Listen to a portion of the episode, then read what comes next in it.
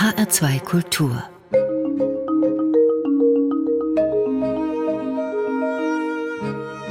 Doppelkopf Heute am Tisch mit Jürgen Schmidt. Gastgeber ist Andreas Bomber. Jürgen Schmidt ist Professor für germanistische Sprachwissenschaft an der Philipps-Universität in Marburg. Dort leitete er 20 Jahre lang das Forschungszentrum Deutscher Sprachatlas. Das finde ich einen vergleichsweise griffigen Namen, unter dem ich mir auch etwas vorstellen kann. Das Institut kartiert den Gebrauch und die Lautung von Wörtern der deutschen Sprache. Also zum Beispiel für dasselbe Gebilde sagt man hier Kloß und woanders Knödel.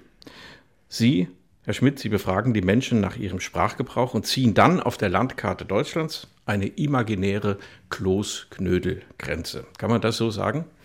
Das kann man durchaus so sagen. Das Institut ist 1876 gegründet worden und hat sich der Dialektlautung vor allen Dingen zunächst gewidmet. Das heißt, wir haben wunderschöne Karten äh, im Riesenformat, in dem für jeden Schulort des damaligen Deutschen Reichs die Aussprache von Dialektwörtern festgehalten wurde. Und man hat dann in den 1920er Jahren begonnen, Wortkarten zu machen. Das heißt, man hat tatsächlich gefragt, wie heißt in ihrem Dialekt. Und da haben wir auch diese Aufnahmen für insgesamt über 40.000 Schulorte. Und wir könnten uns jetzt die Kloß-Knödel-Karte raussuchen. Das heißt, da wurden Worte vorgegeben und man hat die Menschen gefragt, wie sagt ihr dazu? Ja, also man hat, um ein Beispiel zu nennen, aus dem jetzt entstehenden digitalen hessischen Dialektatlas, an dem ich mit jungen Leuten arbeite, da haben wir jetzt eine Karte gemacht. Speicher, Dachboden. Das ist jetzt ein Beispiel, da sieht man, wie im Dialekt verschiedene Bezeichnungen waren und das Lustige an dem Wort Speicher, das ja ins Hochdeutsche eingegangen ist, ist, dass es ein ursprüngliches lateinisches Wort war. Allerdings kein Wort, das die Römer benutzt haben hier, sondern das unsere Vorfahren, die germanische Varietäten gesprochen haben, erfunden haben. Also diese Geschichte, dass wir heute englische Wörter mhm. erfinden, dass wir also Public Viewing sagen und oder, nicht wissen, dass das Beamer. Oder sowas, ja. Genau, mhm. genau. Dass wir nicht wissen, dass Public Viewing im Englischen Leichenschau heißt oder ein Beamer ein Gerät ist, mit dem man sich wärmt. Diese lustige Sache, man erfindet Fremdwörter, das haben unsere Vorfahren schon gemacht und die haben das gemacht für den Aufbewahrungsort von Ehren. Und Ehre war Speaker auf Latein. Und dann haben unsere Vorfahren das Wort Spicarium. Weil das die Römer auch so gemacht hätten. Weil gedacht, sie gedacht haben, das könnten die Römer so gemacht ja. haben. Und das klang damals mhm. schick und vornehm und man war vorne in der Kultur und hatte dann ein solches Wort. Die germanischen Wörter waren Boden, Balken oder hier in Zentralhessen, wo wir jetzt sind, so heißt das der Sprachraum hier zentralhessisch, da war das Wort Lewe oder Lev, das entspricht Hochdeutsch Läube oder Laube. Also ist das Wort. Und wir ja. haben jetzt, wenn ich das noch sagen darf, das ist das Interessante, wir haben jetzt in diese Wortkarte, haben wir den Limes eingezeichnet, dass man sieht, genau dort, wo der Limes war, endet dieses Wortspeicher, dieses Spicarium ursprünglich. Also bis heute das, ist das so. Das heißt, im ja. Dialekt sieht man noch die alte Grenze des Römischen Reichs und wer da den mhm. engen Kontakt hatte mit den Romanen und wo dann mhm. eben sich die aus den ja. germanischen Varietäten kommenden Bezeichnungen durchgesetzt haben. Also wenn man den Schlenker noch fertigstellt, das Wort Handy haben die Deutschen erfunden, weil es so unglaublich praktisch ist für das, was die Engländer umständlich Mobile Phone nennen. Das wird sich in Deutschen nicht durchsetzen, weil diese Erfindung von Wörtern ja auch einmal nach einer Novität geht, ja. das gab es vorher nicht, und auch nach der Einfachheit des Sprechens. Ja, fast richtig. Äh, nur das Wort Handy gab es schon.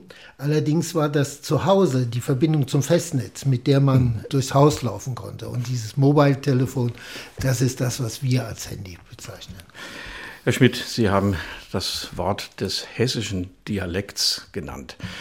Der Schauspieler Wolf Schmidt, besser bekannt als Baba Hesselbach, der ah. stammte aus Friedberg und hat um 1950 herum schon gesagt, Hessisch gibt's nicht. Es gibt 485,5 hessische Dialekte. Ja, ähm, wunderbare Frage. Es gibt tatsächlich nicht den einen hessischen Dialekt. Wenn man jetzt nach größeren Unterschieden fragt, also dass man deutlich hört, das ist ein Sprachraum, dann haben wir ungefähr fünf bis sechs hessische Dialekte. Wir haben unten im Süden Großraum Frankfurt, Odenwald, Darmstadt, das Rheinfränkische, das geht bis nach Rheinland-Pfalz rüber, also Mainzer Raum. Dann haben wir hier Gießen, Marburg, den zentralhessischen Dialekt. Dann Fulda, osthessischer Dialekt. Südlich von Kassel den nordhessischen Dialekt. Und wir haben dann ganz im Norden Hessens noch ost- und westfälische Dialekte, die gerade ins Bundesland Hessen hereinragen. Und das Interessante ist, diese Dialekte haben historisch wenig miteinander zu tun. Das heißt also, wir haben hier etwa ein ganz anderes regionales Sprachverhalten als im Frankfurter Raum oder im Odenwald oder eben in der Kasseler Region. Das ist die eine Frage. Also wir haben eine ganze Reihe von hessischen Sprachräumen. Und dann haben wir natürlich noch die Orts-zu-Orts-Unterschiede, die der Baba Hesselbach da angesprochen hat. Die Dialekte waren das ursprüngliche Deutsch und die haben sich über Jahrtausende entwickelt und die wurden in der mündlichen Kommunikation wurden die weitergegeben und das führte dazu, dass sich im Laufe der langen Zeit auch Unterschiede entwickelt haben mhm. auf gemeinsamer Grundlage und dass wir dann sehr oft kleinere Unterschiede auch von Ort ja, zu Ort finden. Ja. Bevor wir das Thema des Dialekts in Abgrenzung auch zur Hochsprache, dann gibt es auch noch Regiolekte, also da gibt es viel mehr. Bevor wir das thematisieren, noch zu diesen Ort-zu-Ort-Unterschieden. Meine Verwandtschaft mütterlicherseits kommt aus dem Osten von Frankfurt, aus dem heutigen Maintal. Und ich erinnere mich noch als Kind, als die alten Tanten noch lebten. Die eine lebte in Bischofsheim, Maintal 2, die andere in Hochstadt, Maintal 3 damals. Die sprachen anders. Wenn man ein Ohr dafür hatte, haben die für das Wort Streuselkuchen zum Beispiel andere Worte benutzt. Das ist das, was Ort-zu-Orts-Unterschiede ausmachen, die aber doch heute, wo die Orte zusammenwachsen, wo es Schnellstraßen gibt, wo man mit dem Fahrrad fahren kann oder mit dem Bus in eine Schule vielleicht noch geht, die doch eigentlich verschwinden, oder? Das kommt drauf an. Einen etwas schnelleren Dialektausgleich, wie Sie ihn jetzt vermutet haben, haben wir tatsächlich im Süden und natürlich im Großstadtraum. Frankfurt ist das ganz klar, da werden Dialekte eingemeindet, da wechselt man auch zu hochdeutsch näheren Dialekten. Aber hier im zentralhessischen, osthessischen, nordhessischen, da hat sich der Dialekt seit 1880 kaum verändert. Wenn man Leute fragt, äh, wo wird der tiefste Dialekt gesprochen oder wo erhält sich der Dialekt am besten, würden die meisten sagen Bayern. Nee, hm. hier. Kommen Sie nach Marburg, gehen Sie nach Fulda, gehen Sie fünf Kilometer, zehn Kilometer raus aus der Stadt ins nächste Dorf und da sprechen die Älteren noch einen Dialekt, der in seinen jüngsten Zügen 500 Jahre alt ist und in vielen anderen Zügen über 1500 Jahre alt. Das hat einen besonderen Grund. In dieser Rhein-Main-Region hat sich ein Standarddialekt-Kontinuum entwickelt. Das heißt, je nach Situation spricht man Standardferner, Standardnäher. Die meisten können den alten Dialekt nicht mehr und die meisten können die Standardsprache nicht mehr in diesen, dieser Nordhälfte Hessens, sage ich jetzt mal, ist das anders. Die schalten um. Mit den Leuten, mit denen man aufgewachsen ist, spricht man den alten Dialekt und das sind im Wesentlichen die Leute, mit denen man in der Schule war, vielleicht noch aus den Nachbarorten, wo der Ehepartner herkommt oder die Leute aus demselben Fußballverein. Sobald ein Fremder, eine Fremde dazukommt, wechselt man in ein standardnahes Hochdeutsch, das mhm. Umgangssprache, Regiolekt, sehr gut verständlich, aber man, man hat dieses harte Umschaltverhalten zwischen Dialekt und Hochsprache und das führt dazu, dass der Dialekt, den man nur mit denen spricht, die etwa aus demselben Ort kommen, dass der sich kaum wandelt und kaum gewandelt hat und deswegen sind diese Dialekte zentralhessisch, osthessisch, nordhessisch für uns sprachwissenschaftlich wahnsinnig interessant. Jürgen Schmidt, Dialektforscher, so nenne ich Sie jetzt mal, an der Universität in Marburg. Erbarme die Hesse komme.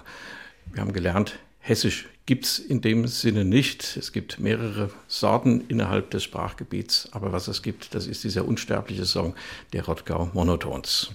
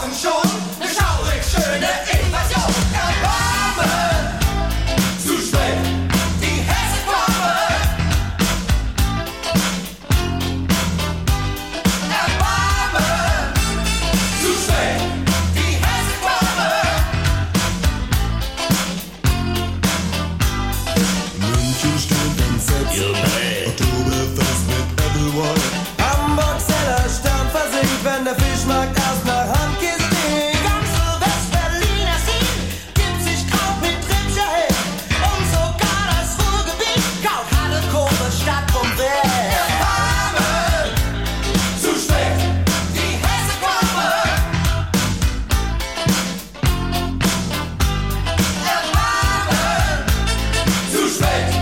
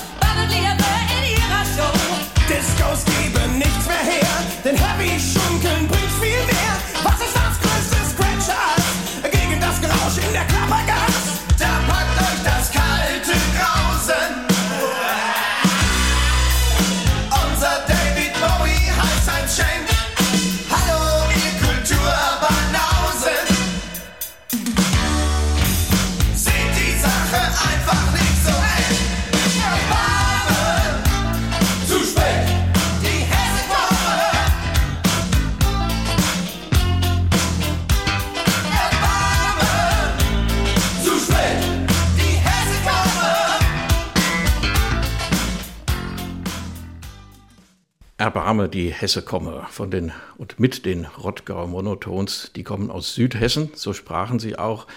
Das ist ein Lied, Herr Schmidt, das zum Beispiel von den Eintracht-Fans gesungen wird auf Auswärtsfahrten. Das versteht man ja. Erbarme die Hesse komme, aber auch im Waldstadion, dem ehemaligen, wie es früher hieß, Heimat verbunden. Sie, Herr Schmidt, als Dialektforscher des Hessischen, das ist Dialekt, Mundart, Regiolekt und worin unterscheidet sich das von der sogenannten Hochsprache? Ich weiß, das sind drei Fragen auf einmal, aber vielleicht fangen Sie mit der Hochsprache an. Ja, fangen wir oben an. Die meisten Menschen denken, dass unser heutiges Hochdeutsch, dass es das schon immer gegeben hat und die wenigsten wissen, wie jung das ist. Zum ersten Mal eine gemeinsame überregionale Aussprache wurde 1898 für die Bühne geschaffen und in dem Siebs, das ist ein Werk, in dem die Bühnenaussprache festgelegt wurde, festgehalten. Gut, das haben ein paar Spezialisten gekannt, das wurde für den Gesang, für den Kunstgesang, wurde das eingeübt und wird bis heute so verwendet.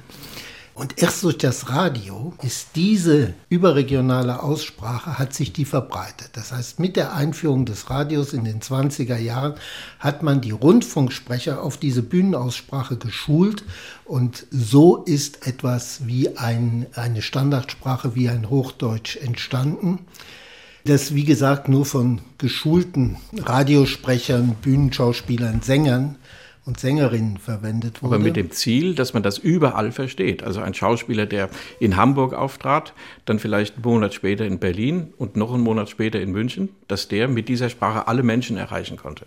Nein, das gab es schon. Es gab schon ein Deutsch, das überall verstanden werden konnte. Das war der Grund, dass man nicht wollte, dass auf der Bühne der eine stark bayerisch gefärbt spricht, der nächste sächsisch, der nächste rheinisch gefärbt und der nächste hamburgisch gefärbt. Da wollte man eine gemeinsame Aussprache äh, schaffen. Und diese Bühnenaussprache ist dann nach dem Zweiten Weltkrieg zunächst übers Radio, dann übers Fernsehen allgemein verbreitet worden. Und das führte zu einem Weggehen von dieser sehr harten Norm. Die alte Norm kennen Sie aus den Uferfilmen. Mhm. Die sprechen immer dieses gerollte R das war die alte Bühnennorm, die wir aus alten Filmen kennen und die wir aus dem Kunstgesang heute noch kennen. Die Sänger mhm. müssen das heute noch lernen, diese Bühnenaussprache. Und dann nach dem Zweiten Weltkrieg hat sich langsam etabliert ein gemäßigtes Hochdeutsch. Und das ist das, was wir heute alle im Ohr haben. Und die jungen Menschen, die halten das alle für das einzige Deutsch und sagen zu allem, was regional abweicht, Dialekt. Und wissen nicht, dass sie mit etwas zu tun haben, das in der heutigen Form etwa seit 1950 erst existiert. Kann man sagen, Herr Schmidt, wenn die Tagesschau ab 1900, wann war das, 48, nicht aus Hamburg kommen würde, weil der damalige Nordwestdeutsche Rundfunk sozusagen der erste war, der gesendet hat, sondern wenn die aus München kommen würde, dass wir heute ein anderes Empfinden des sogenannten Hochdeutsch hätten? Die Antwort ist klar nein, aber die Frage gefällt mir. Nein, da gab es einen Vorlauf. Bevor die jetzige aus der Bühnenaussprache hervorgegangene Standardsprache entstanden ist, gab es ein landschaftliches Hochdeutsch. Und das ist ungefähr 300 Jahre vorher entstanden. Äh, man kann sich das vorstellen, zunächst gab es 1000 Jahre lang nur den Dialekt. Wer Deutsch gesprochen hat, hat Dialekt gesprochen. Und in der Zeit zwischen 1350 und 1650 ist dann unsere Schriftsprache entstanden. Und das war ein Ausgleich über die Sprachlandschaften, in denen sich bestimmte Arten zu schreiben durchgesetzt haben. Und diese Schrift, an der alle Sprachlandschaften teilhatten, ist im Wesentlichen Ostmitteldeutsch geprägt. So, und dann haben wir die ersten Belege, dass größere Bevölkerungsteile nach der Schrift gesprochen haben, 1720. Das ist der früheste Beleg aus dem Hennebergischen, aus Städten, in denen große Schulen waren. Dort hat man angefangen, nach der Schrift zu sprechen. Und so ist etwas entstanden, was wir in der Wissenschaft landschaftliches Hochdeutsch nennen. Man spricht auf dem Hintergrund seines eigenen Dialekts sozusagen mit der Dialektlautung die Buchstaben der Schrift aus. Und so ist dann bis 1800 in allen deutschen Landen ein landschaftliches Hochdeutsch entstanden. Und welches war das Schönste? Wie ist das, ist das überhaupt bewertet worden? Ja, das ist bewertet worden. Und zwar haben die Menschen ein Gefühl gehabt, welche Aussprache kommt der Schrift am nächsten. Und das war der Sprachraum, in dem die Schrift entstanden ist. Das, was wir heute Sächsisch nennen, das war das Meißnische. Und wir haben jede Menge Belege, in denen steht das zierliche, feine Deutsch in Dresden, in Leipzig und so weiter. Das kommt uns heute komisch vor. Wir haben heute eine ganz andere Bewertung dieses Ostmitteldeutschen, des Thüringischen und des Obersächsischen. Aber 300 Jahre lang galt das als das beste Deutsch. Und der Grund war, dass die Leute gemerkt haben, die kommen mit ihrer Sprache der Schrift am nächsten. Und das hat sich nicht gedreht durch die Tagesschau 1950, mhm. sondern das hat sich gedreht etwa 100 Jahre vorher. Wir haben Mitte des 19. Jahrhunderts, 1800 nach 1860, haben wir die ersten Belege, dass jetzt nicht mehr dieses meißnische Deutsch als vorbildlich empfunden wird, sondern die norddeutsche Aussprache. Und das hat einen besonderen Grund. Die norddeutsche Aussprache das ehemalige Plattdeutsch, Niederdeutsch, ist die Sprachform des Deutschen, die am weitesten von der Schriftsprache weg war. Das heißt, die haben nach der Schrift zu sprechen gelernt, die haben das wie eine Fremdsprache gelernt und haben sich am Buchstaben orientiert. Während die Mitteldeutschen wussten, dass man zum Beispiel statt weg, weg sagt, zum Beispiel in Sachsen, wo D und T zum Teil zusammengefallen sind, wo man statt Ton Don sagt. Da haben die Leute ein Gespür dafür entwickelt, oder Goethe, Goethe macht sich lustig über die Weimarer äh, Schauspieler, indem er sagt, auf der Bühne würden Leute statt von Küstenbewohnern von Kistenbewohnern sprechen. Das heißt, die Differenzen zwischen der meißnischen Aussprache und der Schrift, die wurden sehr wohl bemerkt. Und die Norddeutschen, die nach und nach das Hochdeutsche übernommen haben, es aber nach dem Buchstaben der Schrift ausgesprochen haben, die waren einfach dem Buchstaben näher und die Schrift hatte das Prestige, Bibelklassiker. Die Schrift hatte das Prestige und deswegen ist dann im 19. Jahrhundert kommt es dann zu dieser Umwertung, sodass ganz klar war, als man sich überlegt hat, was normieren wir denn für die Bühne, was ist denn die vorbildliche Aussprache, da hat man sich schon an der norddeutschen Aussprache ja. orientiert. Und welche Rolle spielt die Bibelübersetzung Martin Luthers, von der man ja immer sagte, er habe sie eben für alle geschrieben, dass es alles verstehen und es sei die meißnische Kanzleisprache, weil sie diesen Begriff brachten des Meißnischen. In dieser Sprache habe Luther geschrieben, weil es eben die allgemein verständlichste Sprache war, nach seiner Auffassung. Und er hatte recht. Er hat also eine Sprache genommen, die es schon gab und das war die Sprache mit der größten Verständlichkeit im ganzen deutschen Sprachraum. Und dadurch, dass er sie verwendet hat für die Bibel, hat er ungeheuer dazu beigetragen, dass sich diese Variante des geschriebenen Deutsch durchgesetzt hat. Jürgen Schmidt, Sprachforscher und Dialektforscher an der Philipps-Universität in Marburg der 20 Jahre lang das Forschungszentrum Deutscher Sprachatlas geleitet hat und heute noch mitten in der Arbeit steckt. Natürlich mit der Emeritierung hört das Interesse an diesem spannenden und, wie ich finde, total interessanten Thema nicht auf. Zu Gast in Doppelkopf in H2 Kultur. Jetzt machen wir wieder Musik. Herr Schmidt, Sie haben sich Jennifer Hudson gewünscht. Halleluja. Ein Song von Leonard Cohen hier im Duett mit Tori Kelly. Was fasziniert Sie speziell an dieser Sängerin? Die Stimme. Ich finde, sie hat eine wunderbare Stimme. Und an diesem äh, Song natürlich der Text. Äh, wir haben eben von der Bibel gesprochen und hier geht es ums Alte Testament. Hier verfehlt David, äh, hier, hier begeht er Verbrechen und der arme Samson oder Simson wird unglücklich über seine Frauengeschichten. Und das ist das gebrochene Halleluja. Also man betet zu Gott, man jubelt Halleluja und weiß, wie schwer es die Menschen doch haben, sich moralisch zu verhalten.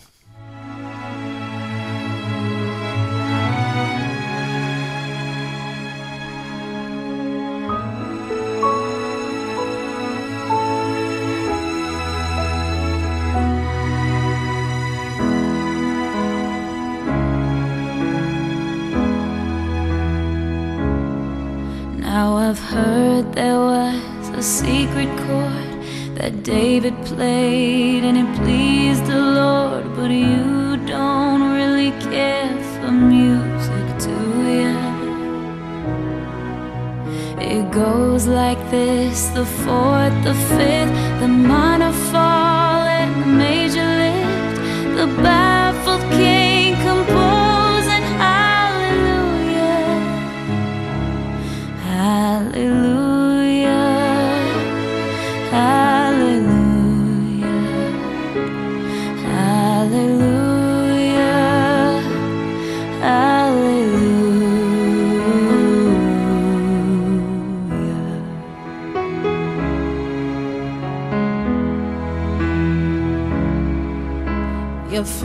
Was strong, but you needed proof.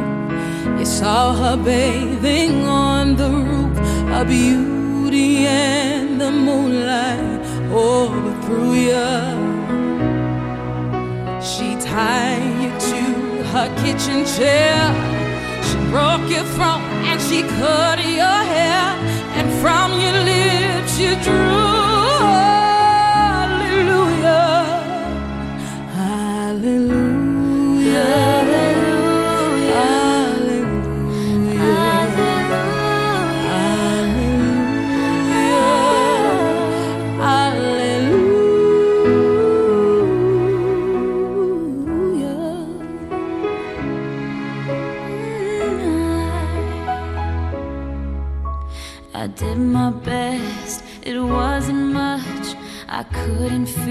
So I tried to touch. I've told the truth, I didn't come to fool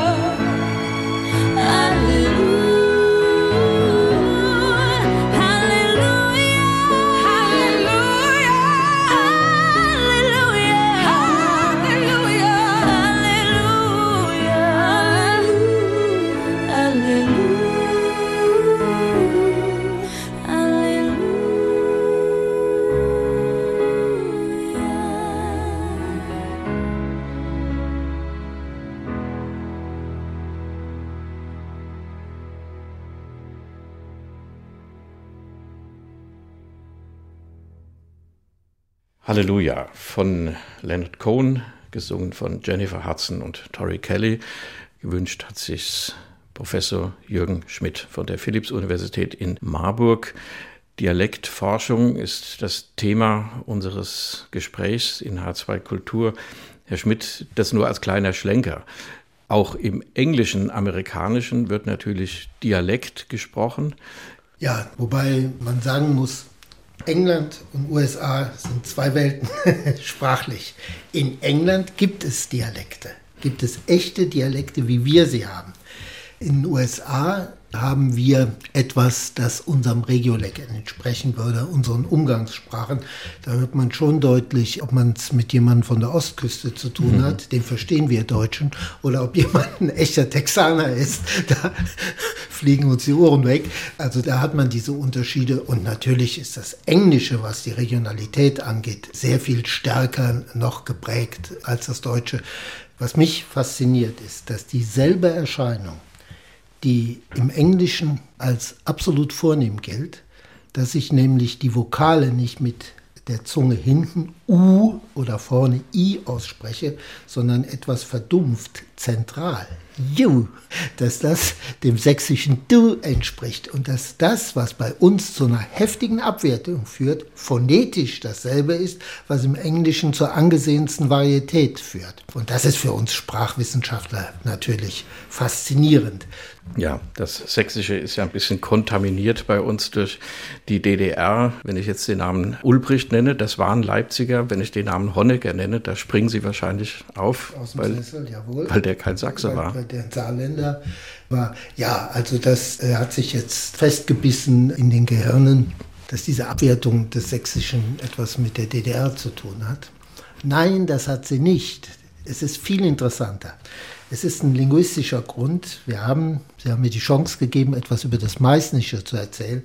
Und dass genau diese Varietät 300 Jahre lang das zierlichste, feinste Deutsch war. Das heißt, das ist diese landschaftliche Aussprache, die dem Hochdeutschen am nächsten kam. Und heute wird das jetzt aber an der norddeutschen Aussprache gemessen. Mhm. Das heißt, während man sagt, okay, das ist bayerisch, da wird die Regionalität ernst genommen, wird jetzt das Sächsische tendenziell als nicht beherrschtes Hochdeutsch aufgefasst. Das heißt, die haben Pech gehabt, weil sie so einen Beitrag zu unserer Schriftsprache geliefert haben, weil sie von Hause aus, vom Dialekt her so schriftnah sind, mhm. aber in, doch in vielen Punkten verfehlen, werden sie jetzt an dieser norddeutschen Norm gemessen. Und das ist der Sprachraum, äh, der die heftigste Abwertung erfährt, historisch eine große Ungerechtigkeit und beruht auf Nichtwissen.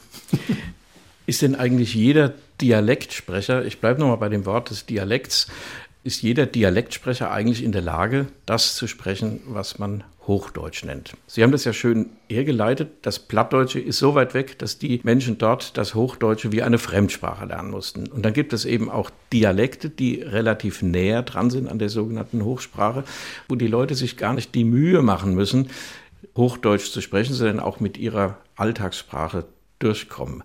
Naja, das ist genau das. Also was Sie beschrieben haben, ist das alte landschaftliche Hochdeutsch. Und wir müssen uns klar machen, dass dieses Hochdeutsch bis 1898 die einzige Form des mhm. Hochdeutschsprechens war.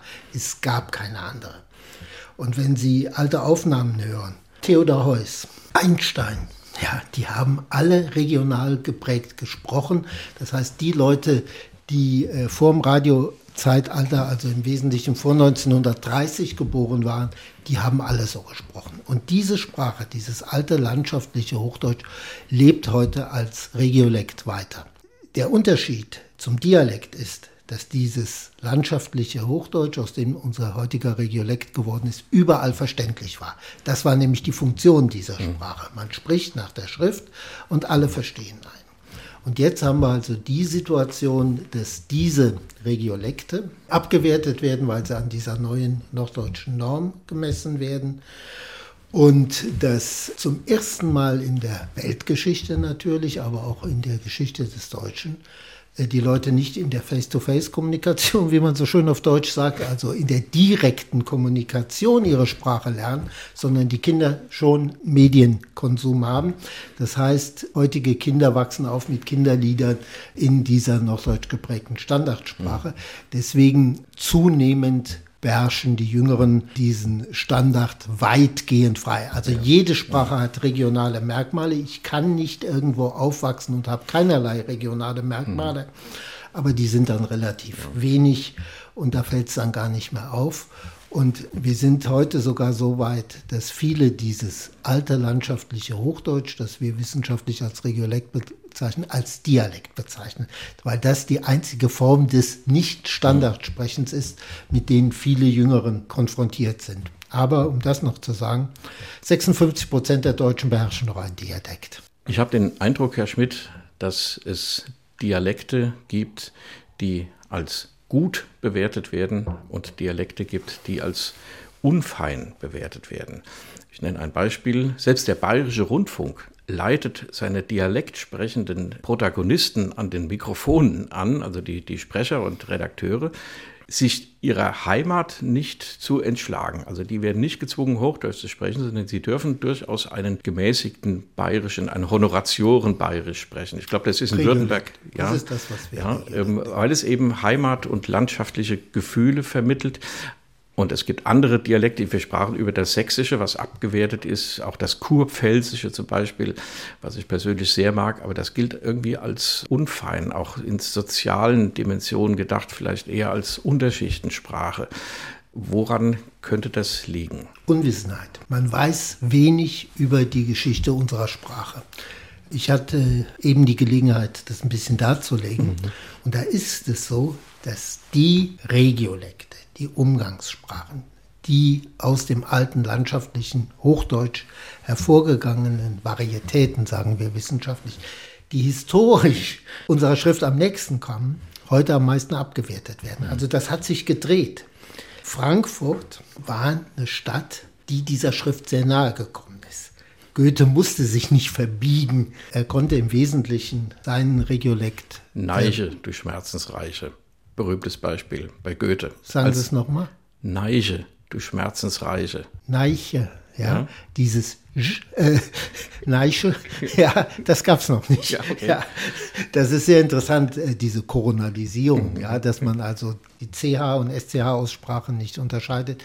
Die ist erst um 1840 entstanden, mhm. um das noch zu erwähnen. Also der entscheidende Punkt ist einfach, es hat sich gedreht, die Aussprachen, die historisch angesehen waren, die werden heute abgewertet, weil sie nur noch an dieser norddeutschen Aussprache gemessen werden.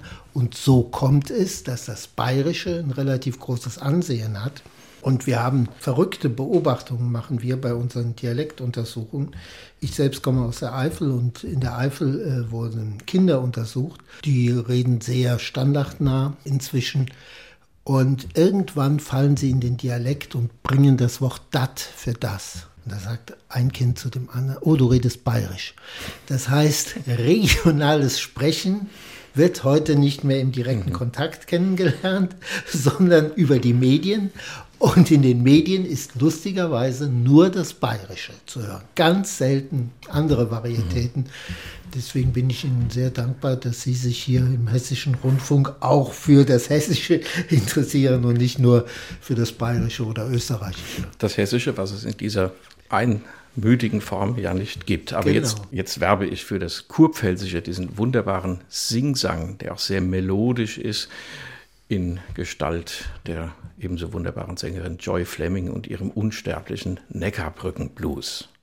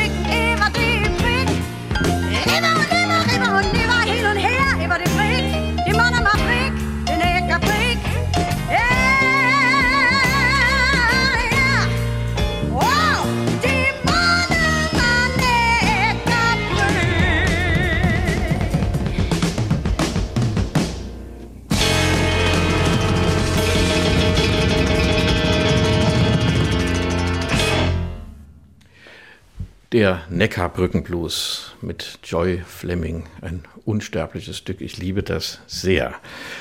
Jürgen Schmidt zu Gast in Doppelkopf in H2 Kultur, Professor für, ich sag's mal offiziell, germanistische Sprachwissenschaft an der Philipps-Universität Marburg. Dort leitete er 20 Jahre lang das Forschungszentrum Deutscher Sprachatlas. Atlas, das klingt auch nach Veröffentlichen.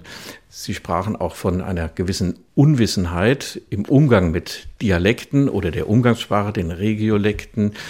Was kann denn Ihr Institut tun, beziehungsweise was hat es schon getan, um diesem Unwissen aufzuhelfen? Denn, wie ich finde, es ist total interessant herauszubekommen, wie die Leute wo sprechen und warum sie das tun, warum sie es so sagen, warum sie es im Nachbarort schon anders tun.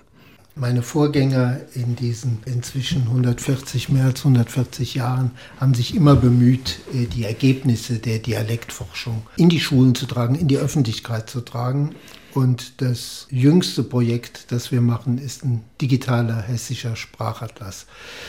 Das werden schöne bunte Karten im Internet sein, die die Erhebung von 1880, wo jeder Schulort des damaligen Deutschen Reichs erhoben wurde, vertreten ist. Und wir machen Flächenkarten, dass man einfach sieht, die eine Aussprache, das eine Wort, das äh, gibt es in dem Raum. Und das kontrastieren wir mit Sprachaufnahmen von 2014, sodass man den Sprachwandel in den letzten 134 Jahren sieht und hört, indem man einfach ausgewählte Orte, die wir für die Aufnahmen von 2014 herangezogen haben, anklicken kann und hört dann einen Satz, äh, was weiß ich, die Füße tun mir weh im jeweiligen Dialekt und kann sich dann durch Hessen durchhören. Das ist das eine. Wir wollen auf diese Art den Dialekt lebendig machen und das Interessante für uns als Wissenschaftler, Wissenschaftlerinnen ist, dass diese Besonderheit der hessischen Dialekte dass die unterschiedlich konservativ sind. Also ein moderner Dialekt, das ist das Rheinfränkische im Süden, das, was man gemeinhin außerhalb von Hessen für das einzige Hessisch hält. Das ist äh, ein sehr weit entwickelter Dialekt, der solche moderne Sachen hat, wie diese Koronalisierung, dass CH und SCH zusammenfallen. Wenn wir dann nach Norden gehen, haben wir Dialekte, die im Wesentlichen ihre letzten Neuerungen vor 500 Jahren hatten. Und wir haben dann ganz im Norden, ganz im Osten Hessens, haben wir Dialekte, die etwa so alt sind wie das Deutsche, wo sich also Formen erhalten haben aus dem Beginn unserer Sprachgeschichte. Dann lassen Sie uns, Herr Schmidt, nochmal auf diese Übergänge, wenn es überhaupt sowas gibt, wie Übergänge. Also wenn im Ort A so gesprochen wird, in dem Ort B anders, und dazwischen liegen noch zehn weitere Orte, dann könnte es ja sein, dass sich von Ort zu Ort ein bisschen was ändert, bis sich das quasi entwickelt hat. Auf der anderen Seite, ich kenne Menschen in Bensheim oder Heppenheim, die können beides. Die können kurpfälzig und die sprechen dann auch mit anderen so, wie man in Darmstadt spricht. Also wie ist das mit diesen Übergängen? Wir haben beides. Wir haben Übergangsräume, wo es relativ allmählich äh, geht. Hier kommt ein neues Wort, hier verändert sich die Aussprache ein wenig. Und wir haben relativ harte Sprachgrenzen, nämlich dort, wo historisch die Dialektunterschiede sehr, sehr groß waren. Das heißt, dort, wo die Leute im Alltag merken, die Sprache ist ganz anders, jenseits der Grenze, dann übernehme ich Neuerungen nicht mehr. Dann sagen die, das, das ist nicht unsere Sprache. Das sind etwa Neuerungen, die sind, ah, die, Leute wissen nicht, dass es Neuerungen sind, aber das sind Formen, die, sind, die gehören in den anderen Raum und die übernehme ich nicht. Also gestaffelte Sprachgrenzen im Raum, das ist der Normalfall. Und insbesondere an der Grenze des Mitteldeutschen zum Niederdeutschen, des Mitteldeutschen zum Rheinischen, mhm. da finden wir diese harten Dialektgrenzen, die oft auch prosodische Grenzen sind, wo also die Sprachmelodie ganz anders ist. Wie ist das denn in unserer mobilen Zeit heute? Also der Frankfurter zieht raus in die Wetterau und die Menschen aus Friedberg oder aus kleinen Städten oder kleinen Ortschaften, die ziehen in die Stadt. Was bringen die mit? Was verändert sich bei diesen Menschen? Unter der Voraussetzung, dass man einen Regiolekt spricht, also eine Umgangssprache hat, die eben nicht das feinste Hochdeutsch ist.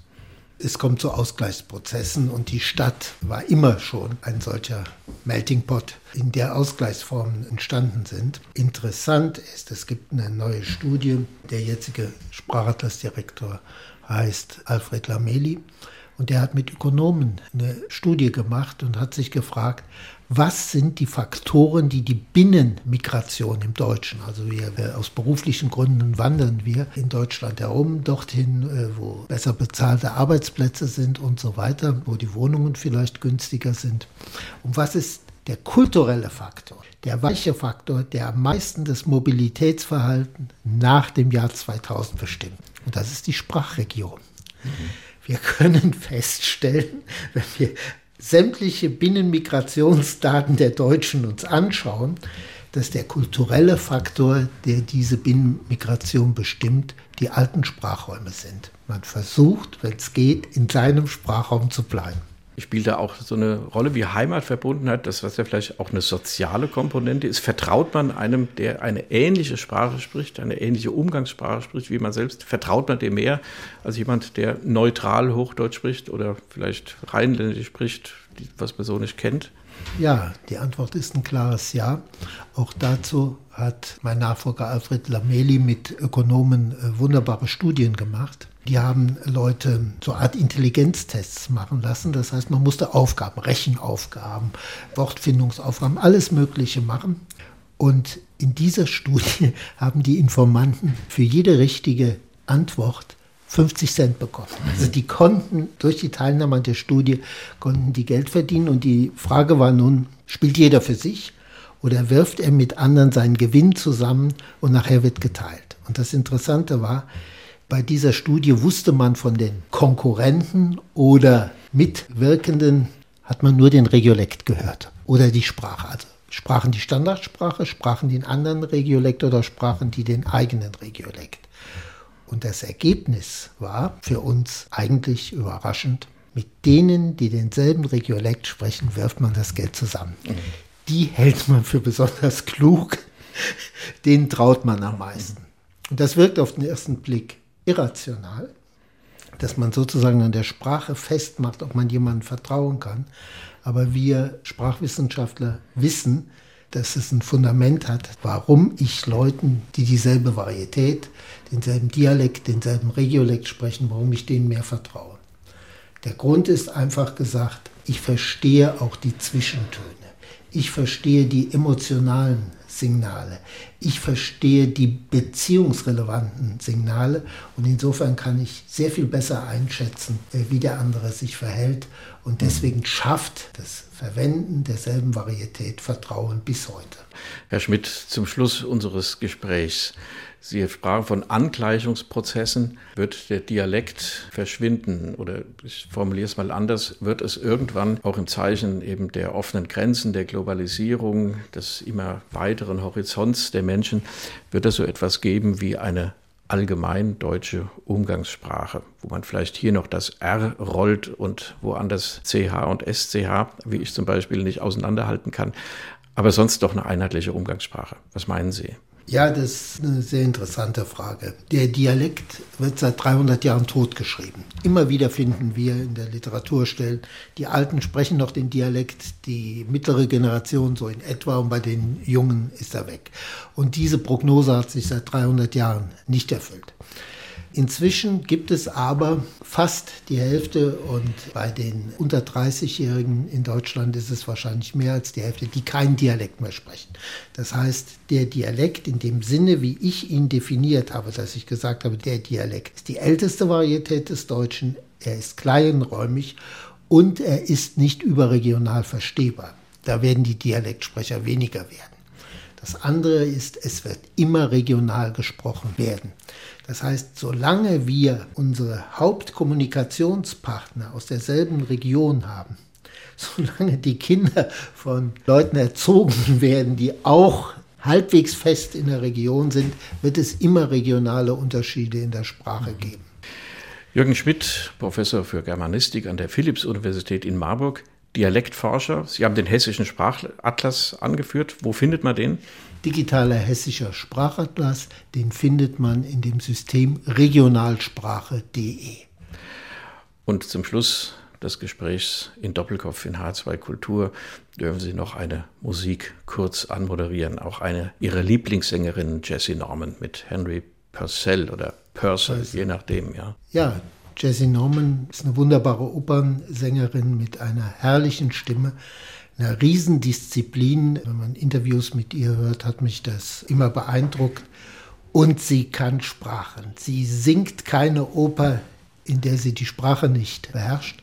Sie hat jahrelang etwa Ungarisch gelernt, um bestimmte ungarische Texte singen zu können, weil sie sagt, wenn ich die Texte nicht verstehe, wenn ich nicht weiß, wo im Satz das Subjekt ist, dann kann ich das nicht rüberbringen, was Inhalt der Musik ist.